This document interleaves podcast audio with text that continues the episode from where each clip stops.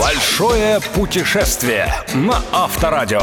Авторская программа Станислава Кучера. Большое путешествие. Привет, друзья! В эфире «Большое путешествие» и я, Станислав Кучер. Сегодня я намерен закончить рассказ о поездке из Мюнхена в Берлин и, наконец, поделиться своим главным открытием – удивительным краем под названием «Саксонская Швейцария». Наверное, у каждого журналиста, работающего в жанре travel, есть список мест, где бы он хотел однажды осесть на пару месяцев с тем, чтобы, не отвлекаясь на лишнее, написать книжку о своих путешествиях. Не уверен, что жажда к перемене пейзажа позволит мне зависнуть где-либо дольше, чем на пару недель, однако, если это случится, велик шанс, что такие Таким местом окажутся именно невысокие горы на границе Чехии и Германии, где я оказался в начале сентября почти случайно. Впрочем, все по порядку. Поехали! Большое путешествие на Авторадио.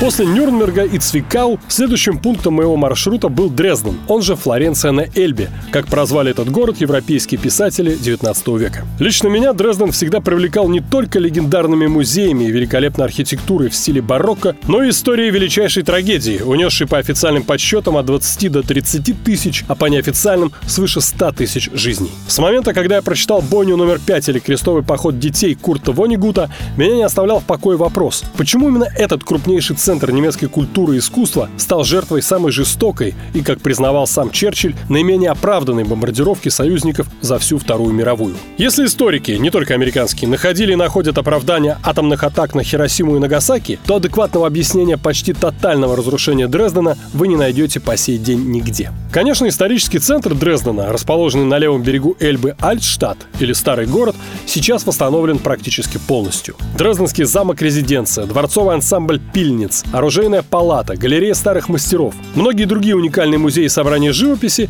сейчас выглядят так же, как и на фотографиях столетней давности. Однако большую часть города оказалось проще отстроить заново, чем восстановить. Возможно, поэтому сейчас как минимум половину площади Дрездена занимают лесопарки, самый знаменитый из которых – Гроссер-Гартен. Если повезет с погодой, здесь я советую провести вторую половину дня после изнуряющих пеших прогулок по кишащему толпами туристов Альштадту. Далеко не в каждом европейском городе можно прямо в центре поваляться на чистой траве, слушая пение птиц, а не какофонию из автомобильных гудков и скрежет тормозов. Гроссер-Гартен – одно из таких чудных мест. Когда же солнце зайдет и в парке станет совсем прохладно, самое время переместиться в Нойштадт, излюбленный район сосредоточения хипстеров и молодежной богемы Дрездена. Галереи современного искусства, арт-кафе, рестораны, ночные клубы. Не случайно именно здесь 20 лет назад располагалась штаб-квартира самопровозглашенной разноцветной республики Нойштадт. Этот молодежный эксперимент прожил меньше трех лет, однако его лучшие традиции процветают по сей день, и жизнь в районе не даст скучать ни днем, ни ночью. Итак, резюмирую. Если на посещение Дрездена у вас останется всего один полный день,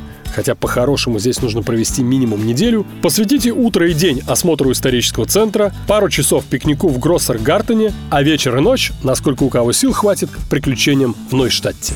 Большое путешествие. Путешествие на Авторадио.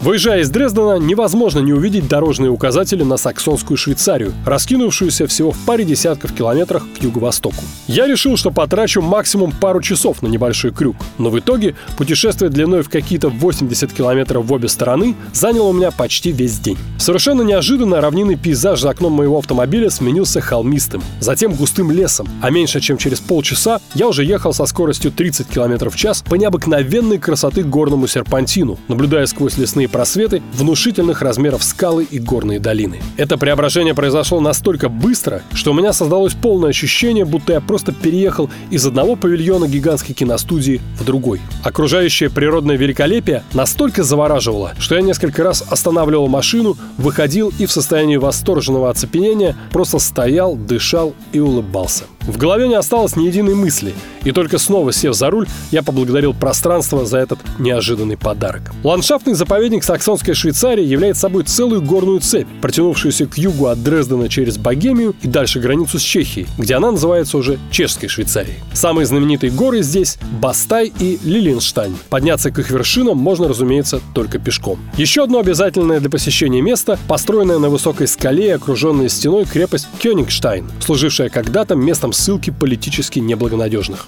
Виды отсюда, конечно, отвлекают от мысли о любой борьбе, тем более политической, умиротворяют и настраивают исключительно на созидательный лад. В общем, идеальное место для ненасильственного перевоспитания потенциальных революционеров. Явно куда более эффективное, чем сибирские рудники царской России. Большое путешествие. Путешествие на Авторадио. Спустившись с гор, непременно прокатитесь на своем автомобиле по узкой дорожке вдоль Эльбы. Перекусите или выпейте кофе на одной из многочисленных открытых террас с видом на реку и горы. Пересеките германо-чешскую границу и почувствуйте разницу в атмосфере. И обязательно останьтесь на пару ночей в семейном гестхаусе на берегу. Встаньте утром во сколько захотите, прогуляйтесь пешком по горным тропам, прокатитесь на велосипеде, пообедайте вкуснейшим гуляшом и колбасками, покатайтесь по Эльбе на теплоходике, искупайтесь в термальных источниках, словом, сделайте все то, что, увы, благодаря своему безумно сжатому графику не успел сделать я. Это была программа «Большое путешествие» и я, Станислав Кучер. Услышимся ровно через 7 дней. Большое путешествие. Большое путешествие со Станиславом Кучером. Кучер дорогу знает. На Авторадио.